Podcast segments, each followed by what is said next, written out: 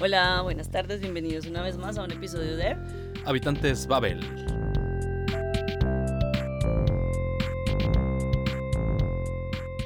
Sí, estamos aquí en Berlín hoy en una tarde soleada de martes. Yo creo que es uno de los últimos días de verano, pero está muy lindo el día, la verdad. Que no se acabe nunca, por favor. Es cierto, no estoy lista todavía. No. Pero lo bueno es que eh, cuando se acabe el verano ya habrá más espacio para las bicicletas. Es cierto. Que hoy está muy consternado porque no encontré lugar enfrente de Babel. Porque está todo ocupado por las bicicletas Babel. Que por Es cierto, cierto. ¿cuándo me van a dar mi bicicleta Babel? Bueno, depende. es que para los que no saben, eh, la empresa Babel, que es una empresa berlin, orgullosamente berlinesa, le da bicicletas a todos sus em, colaboradores. Es cierto, todos Tengo sus entendido. empleados. Menos a mí. Ah, con to- todos menos conmigo. Ay, pobre. Tenemos ahí una selección. Pero se ven muy buenas, se ven Sí, eh, son súper, robustas, son- sí, stabil. Mm. exacto, son, son buenas bicis para que no nos podemos quejar. Exacto. Y te ayudan a, porque Babel es una bike company. O Ah. sea, no es, es, es más umweltfreundlich que usar el coche o el carro. Claro, y en, y en Berlín es el transporte ideal. ¿no? Es cierto. Porque el U-Bahn huele, huele muy mal en verano Y en invierno. y en invierno también. Y se llena muchísimo y la gente no abre las ventanas. Exacto. Carro no es opción, Sí, no. no sé. mm, no hay lugar para parquearlo y el- que caro los impuestos. Y, los, y el seguro. El seguro no. Y no, espérate eso. Sí. Conseguir La una licencia. licencia. o sea, tú déjate el seguro, la licencia. Ay, pero bueno, volviendo a temas más o menos, hoy vamos a hablar de un artículo que escribió Paloma, que es una freelancer española, Ujú, em, sobre las palabras vintage en español. ujú. Ella hizo una pequeña investigación, una pequeña research y, mm, y nada, nos, nos, nos transportará a otras épocas. Vamos a ver. Al, al mundo de Cervantes. Exacto. Pero hay algunas palabras que son vintage en España Ujú. y que posiblemente no son vintage en nuestros países. Ah, Entonces vamos a hacer la comparación. Porque nosotros vivimos en el siglo XVII. Bueno, eh, es cierto, nosotros tenemos algunas palabras que se quedaron un poco congeladas en el tiempo y mm, es muy interesante. De hecho, después de pronto de terminar con, con las, con las palabras que nos da Paloma, podemos hablar al- de algunas que se nos ocurren a mí. Yo siempre tengo un par en la cabeza que son muy interesantes. ok. La primera es algarabía. Algarabía, esa me gusta mucho. ¿Cuánta algarabía hay en el aire? Es cierto. ¿Tú la usas? ¿En México la usan? Eh, raramente, pero sí la he escuchado. O sea, no es una palabra nueva. No. y, para no, y no hay que haber leído el, el- El el Quijote, Quijote, para saber de qué se exacto. trata. Yo sí, o sea, sí, sí, yo la, yo la tengo en la cabeza como en las canciones, como esto es una algarabía, como... Ah, claro. ta- pero también tengo en la cabeza como esa tía regañona, canzona, que era como, dejen ya la algarabía. Ajá. Ah, ¿y, qué, y qué dice Paloma? ¿Qué, es- qué significa? Bueno, Paloma dice que es, que es esa palabra que define a la perfección muchas situaciones de la era moderna, Ujú. como por ejemplo el carnaval de Barranquilla. Ah, claro. que el carnaval es una algarabía, o sea, ahí Claro. totalmente estoy de acuerdo. Y Paloma la define, o sea, nos cuenta que, que es ese griterío confuso de varias personas hablando al mismo tiempo, que puede ser Ah. este podcast a veces, porque Ya se le vuelve hubiese- una algarabía. Le podemos, podemos renombrar el podcast a Algarabía Babel. Algarabía Babel. Algarabiando en Babel. Algarabía. Bueno, la segunda es amancebarse. Amancebarse me suena a algo que tiene que ver con el cebo.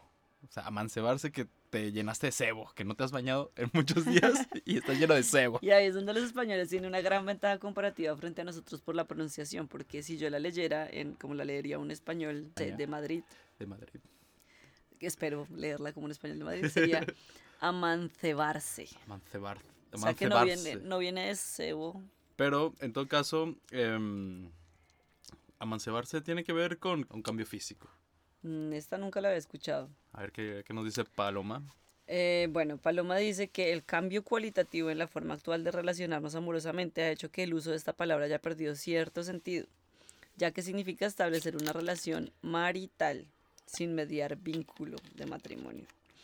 O sea, es decir, como vivir juntos, o el famoso concubi... No, ¿cómo se llama? Es el Con- concubinato, ¿no? O el... arrimamiento. Arrimamiento, ar- nos arrimamos. En Colombia se, se conoce como unión libre, que es cuando tú vives con una persona y es tu pareja oficialmente, pero no es un matrimonio civil ni religioso. Entonces, esto es un término legal, amancebarse. Yo eso no lo sé. Puede ser que sí. Bueno, Lo averiguaremos lo después. averiguaremos.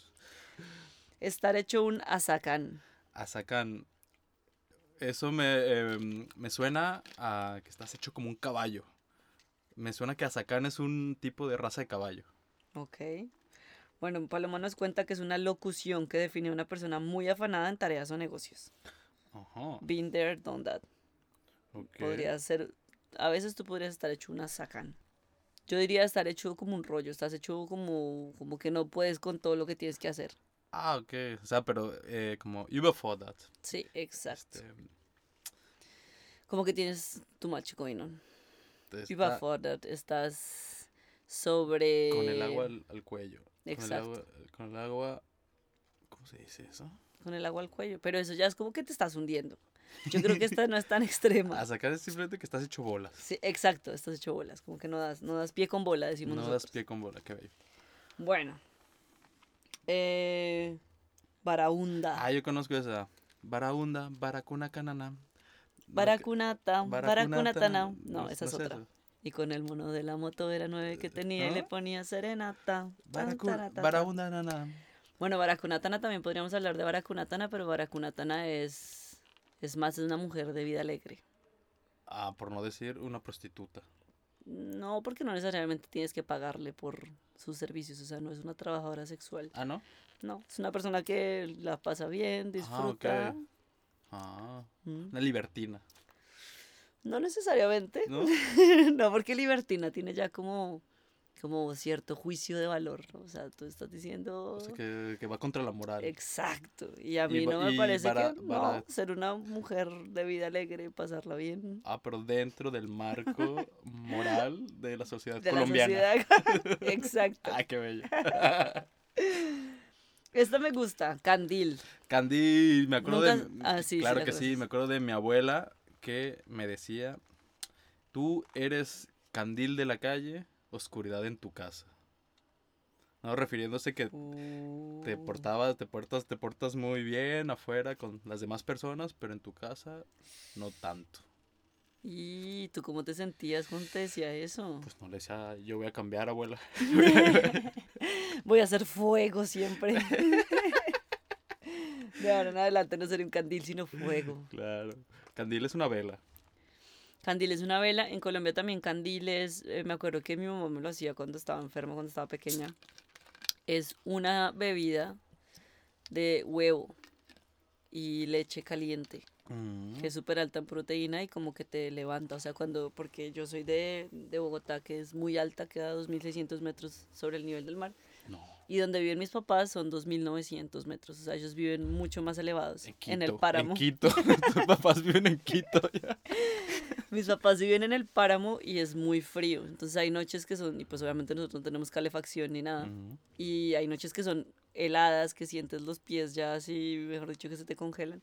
Y esta bebida debe ser altamente calórica y te calienta. Entonces el candil, Ah. a mí yo leo esa palabra y me acuerdo de esa bebida que me hacía mi mamá. Paloma nos dice exactamente lo que tú dices. Es una lámpara de aceite que se usaba antiguamente. Claro. Yo me acuerdo mi abuela también tenía una en la finca así, que era pequeñita de vidrio, súper peligrosa porque donde se cayera y se rompiera incendiabas todo. Se incendia todo el museo de, de Río de Janeiro. Sí. Oye, qué triste noticia. No sabía que se había incendiado. Sí, se- el, el museo donde está eh, la colección nacional de arte. O sea, era como todo, el- todo el, el, el acervo cultural de Brasil, el museo más viejo casi Se de incendió. Latinoamérica. Se incendió, se perdió todo. No. Les mandamos un, un fuerte abrazo a nuestros amigos brasileiros y pero se recuperen pronto. Sí, lo sentimos mucho, yo no tenía ni idea. Sí. Bueno, malandrín. Malandrín, eso también me lo decía mi abuela. No te juntes con esos malandrines, Es cierto. O sea, esos, eh, esos, eh, esas personas ociosas. Es una persona ociosa que no hace ningún bien, que es bien eh, despectiva. y viciosa, o sea, que tiene que ver Sí, con vicio, Sí, sí, ocio sí. y Como, sí, como que, como que le gusta estar en la calle, como Sí. que no es de la casa. una basura, pues, O sea, la escoria de la sociedad. Es cierto, pues mira que hablando del Quijote, ahora que empezamos, Dice que Paloma nos cuenta que el uso de la palabra quedó registrada por primera vez en el Quijote en 1605. Ah, mira. Y em, mira, pues ella dice que en- exactamente en Argentina y en Chile y en Uruguay también ser un malandro o una malandra es una persona de costumbres reprobables o delictivas. Ah, bueno. Pues Paloma sabe, no solo en el sur, sino también en el norte. ser un malandro. Bueno, melifluo. Esa nunca la había escuchado. Melifluo, creo que a mí, mm, a mí me suena... No, mentira, a mí me suena superfluo, pero no melifluo. ¿Qué es melifluo? Pues melifluo se usa en el sentido peyorativo y se refiere a alguien que en el trato o en su forma de hablar es delicado y tierno. O sea, eres un suavecito. Ah, eso es peyorativo. Sí, exacto. Es como que eres una persona, de pronto en esa época era un poco mal visto que Ujú. hablaras tierno y suave y por eso era peyorativo. Bueno, menester. Ah, un menester es una tarea. Que je- yo siempre lo escuchaba en plural. Hay que hacer, eh, ten- tengo muchos menesteres. Mm, tareas de cualquier tipo. Pues mira que ella nos dice que en singular significa, de hecho, algo, o sea, la, la falta o necesidad de algo. Ah, a ver. Haber menester de algo, o sea, menos que una carencia. o sea, necesidad. sí, ¿Y en plural? no sale en plural, pero sería una buena tarea para nuestros oyentes. En serio, yo ah, estoy... He vivido un error toda mi vida. Yo también. Y un menester, yo pensé que era como alguien que sabía algo mucho. Ah, Como esa persona es un menester en algo. ah, eso- pero- No, es que es un máster. La persona es un, más bien es un máster. en algo. No, bueno. Plañir. Plañir, yo sé que es plañir, pero por las plañideras, que son las que lloran en los... que la- creo que son las que les pagan por llorar en los funerales. Les pagan. Sí, ¿No para, hacer, sabía? para hacer todo más eh, El show, dramático. Claro. Las esas son las plañideras. Uh, A ¿Y ver en qué- México todavía existen? Sí, claro. Yo no las conocía, pero bueno, exacta, tienes razón. Paloma dice gemir y llorar, sollozando o clamando, como hicieran antaño las plañideras y las lloronas. Las mujeres a las que se les pagaba por ir a llorar a un difunto en su entierro. Ah. Nosotros tenemos la llorona, pero es una leyenda urbana, una leyenda, un mito y una leyenda, que era una mujer que había perdido a su hijo Ah. y asusta a los borrachos por ahí de vida fácil en las montañas. Es una mujer de vestido negro, sombrero así y se la pasa llorando a su hijo. Ah, no, mentiras, esa es la sombrerona. La, Estás llo- confundiendo las leyendas. la llorona perdió a su hijo y está a los bordes de los ríos llorando. ¿Tú también la tienes? Sí, pero ella asusta a todos, no nada más a los borrachos. La sombrerona sí asista- asusta solo a los borrachos, la llorona sí asusta a todos, a las mujeres también. Es incluyente. Y se roba a los niños. Esa es la llorona. No, ese es, la, ese es el robachicos, el que, se roba, el que se roba a los niños. No, la llorona también, porque la llorona llora porque se le perdió un hijo. Sí, pero nada más llora, no, quiere, no tiene venganza, no tiene, no tiene ímpetu de venganza. Yo todavía le corta el dedo meñique a todos los bebés del Los hace pueblo. tamales. Ay, no. Y los vende en la plaza el domingo. Qué rico, un tamal. Tamal. Bueno, A ver, tabardillo. Tabardillo. Alguien muy tonto. Mm, eso sería lo que se llama estar insolado.